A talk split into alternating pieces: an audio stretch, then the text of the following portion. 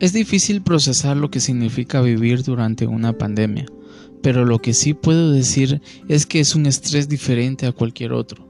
Han sido ya demasiadas noches de darse vuelta en la cama pensando en todas las formas en que esto podría terminar.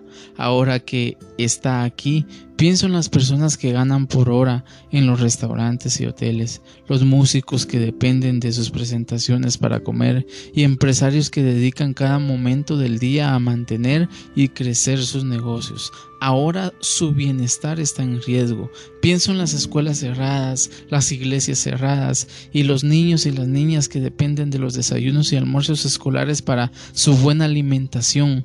Pienso en sus padres que probablemente perderán ingresos y me pregunto cómo le van a hacer para proveer para sus familias. Hay una respuesta para todas estas cosas y es que la palabra de Dios nos habla y nos dice que Él es nuestro pastor y nada nos faltará, que cruzaremos valles eh, de muerte y de sombra, pero que Él estará con nosotros, que todo está en sus manos, que Él es nuestro proveedor, que Él nos da eh, auxilio, que solo a Él podemos llegar. Ahora pienso que hay una respuesta para todo y la respuesta es Dios.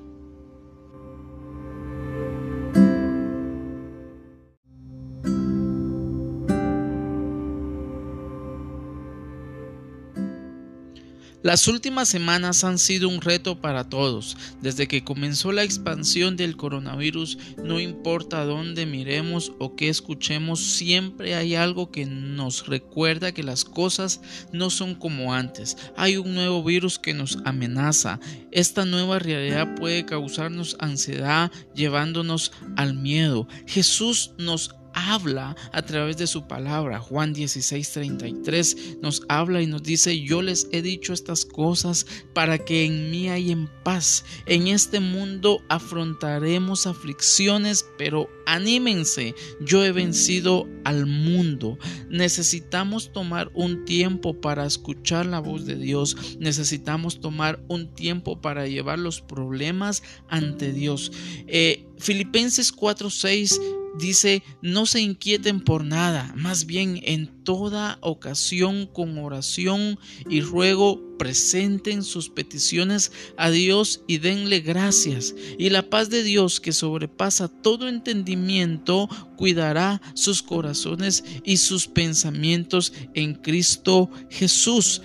Es necesario que haya paz para los que aman a Dios es necesario que haya paz para los que aman la palabra de Dios.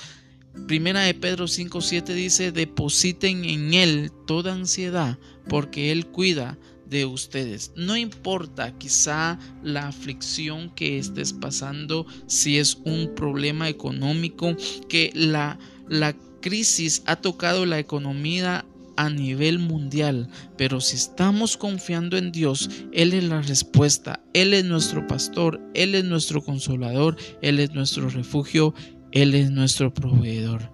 Esta es una pequeña reflexión de tu amigo Westin Lemos.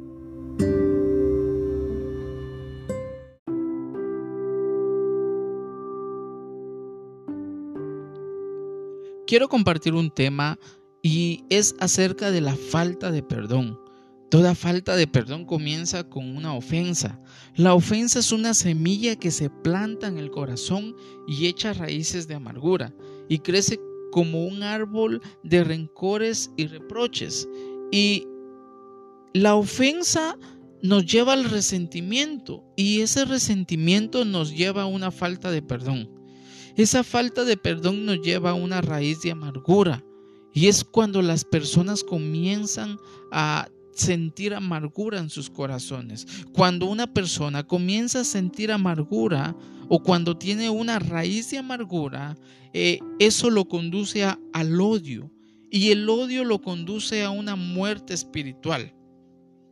Cuando está una muerte espiritual, también eh, la falta de perdón, la raíz de amargura, el odio, el resentimiento, produce enfermedades físicas. Y esto está comprobado eh, médicamente, que la falta de perdón produce enfermedades físicas.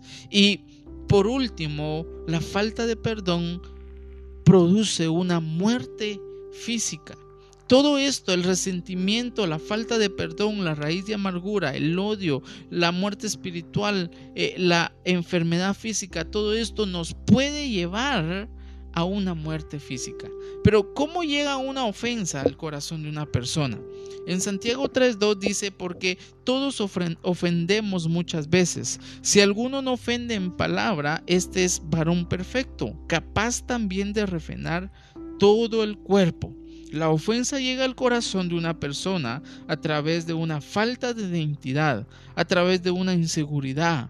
Puede ser también el rechazo, el desconocer su valor o ignorar los planes que Dios tiene para tu vida.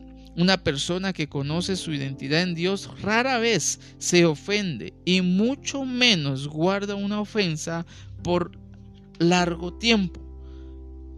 Pero en 2 de Timoteo 2:26 nos dice, escapen del lazo del diablo en que están cautivos a voluntad de él.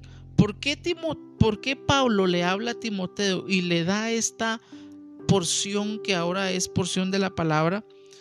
Veamos qué significa la palabra ofensa.